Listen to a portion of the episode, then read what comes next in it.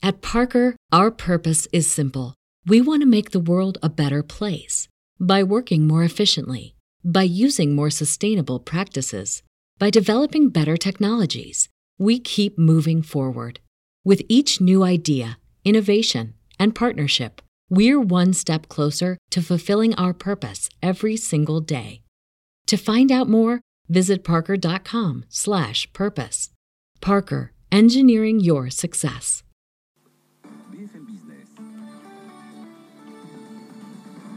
Journal. Faiza Younsi. 22h30 sur BFM Business. Bonsoir à tous. À 10 jours du Black Friday, pression maximale sur Amazon et les autres géants du e-commerce. Bruno Le Maire, le ministre de l'économie, demande un décalage de cette opération commerciale. C'était tout à l'heure lors de la séance de questions au gouvernement à l'Assemblée nationale. Écoutez. Je voudrais appeler tous les acteurs économiques, que ce soit la grande distribution, que ce soit les acteurs du commerce digital, au sens des responsabilités, en leur posant cette simple question.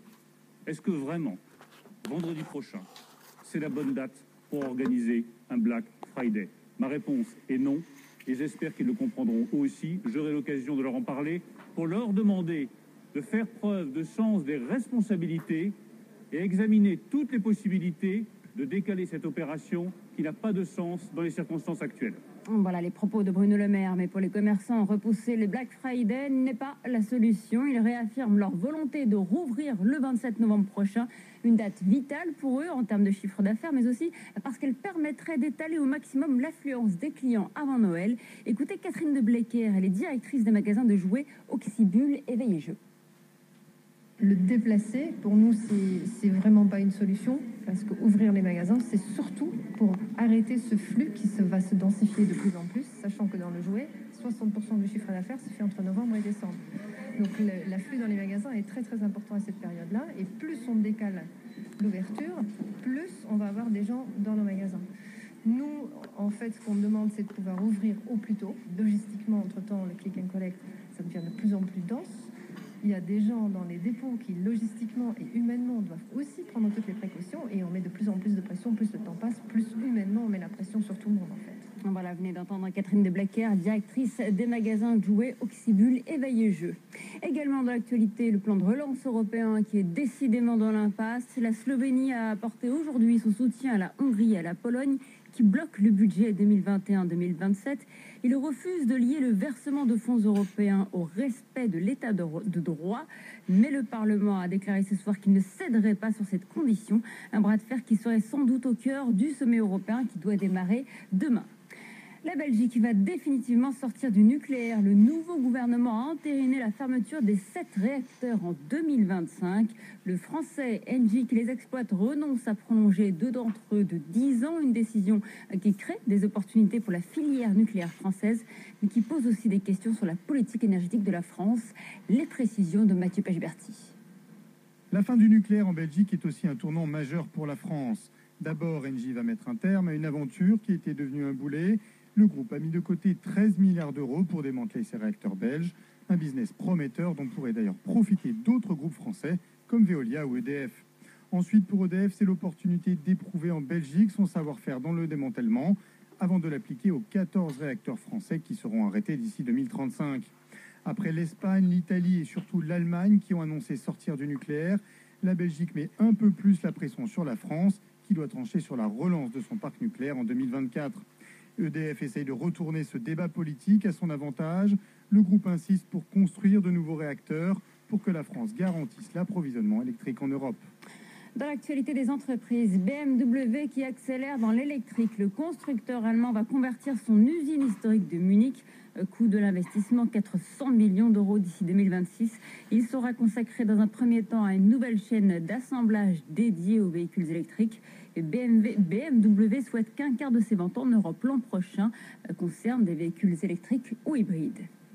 Valorec va supprimer un millier de postes, dont un tiers en France. Son site de Seine-Maritime va fermer. Le fabricant de tubes pour l'énergie vient de publier ses résultats du troisième trimestre. Un troisième trimestre qui se termine par une perte nette de 70 millions d'euros. On poursuit avec cette grosse inquiétude dans le monde de la logistique. Depuis plusieurs semaines, les entreprises de transport ont de plus en plus de mal à trouver des containers pour exporter les marchandises. En cause, les grands armateurs qui préfèrent déployer les navires sur les grandes routes de l'Asie qui leur apportent plus. Jean-Baptiste Suette. Mais où sont les containers? C'est la question qui agite de nombreuses entreprises françaises. Depuis quelques semaines, les grands armateurs, MSC, CMA-CGM, Maersk, sont mis en cause. On leur reproche de délaisser les routes européennes, notamment les ports français, pour se concentrer sur les grandes routes asiatiques ou transpacifiques qui rapportent beaucoup plus. Problème, l'Europe et la France doivent faire face à une pénurie de conteneurs. Certains ne peuvent plus exporter. Une situation problématique que nous confirment des grandes entreprises de la logistique comme Bolloré Logistique ou le géant danois du transport DSV. Si les principaux armateurs ne souhaitent pas commenter, le Quai d'Orsay en revanche suit le dossier. La situation est préoccupante, explique-t-on. On réfléchit à des moyens d'action. Du côté du syndicat du secteur, TLF Oversea, on ajoute que les armateurs en profitent pour exploser les taux de fret, bref, de quoi déstabiliser et fragiliser les PME du transport, une situation qui plus largement contribue à freiner les exportations et gréver encore un peu plus la compétitivité des ports français. Le feu vert des États-Unis à Boeing, son 737 MAX va de nouveau pouvoir voler. Après plusieurs semaines de tests, l'Agence fédérale de l'aviation américaine, la FAA, a levé l'interdiction de vol. L'avion était cloué au sol depuis mars 2019 après deux crashs meurtriers en Indonésie et en Éthiopie. L'Europe devrait également autoriser le 737 MAX à voler de nouveau dans les prochains jours. Sous pression, Apple fait un geste de la bataille qui l'oppose aux développeurs d'applications. Le groupe de Tim Cook va diviser par deux sa fameuse commission qui est prélevée sur les transactions réalisées via l'App Store, mais ça ne va concerner que les petits développeurs. Simon Tenenbaum. Apple abaisse sa commission de 30 à 15 mais uniquement pour les développeurs qui gagnent moins d'un million de dollars par an sur l'App Store. Selon Apple, sur près de 2 millions d'applications, une vaste majorité sont concernées par ce coup de pouce. Un coup de pouce nécessaire pour aider les startups à se développer en ces temps de crise. Les grosses applications qui génèrent l'essentiel des 50 milliards de revenus de l'App Store ne sont en revanche pas concernées. C'est donc un geste, certes, mais avant tout symbolique, car Apple est sous pression. Cette commission de 30% est jugée abusive par de nombreux développeurs.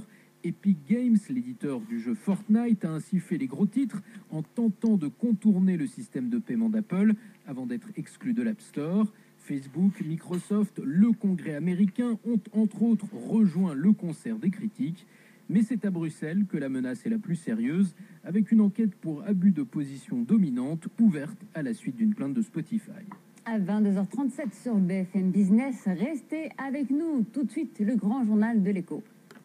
Catch those springtime vibes all over Arizona. Break out of the winter blues by hitting the water at one of our lake and river parks. Take a hike among the wildflowers. Just make sure to stay on the trails and leave the flowers for the bees. Discover Arizona's best kept secret and visit azstateparks.com slash amazing to start your springtime adventure.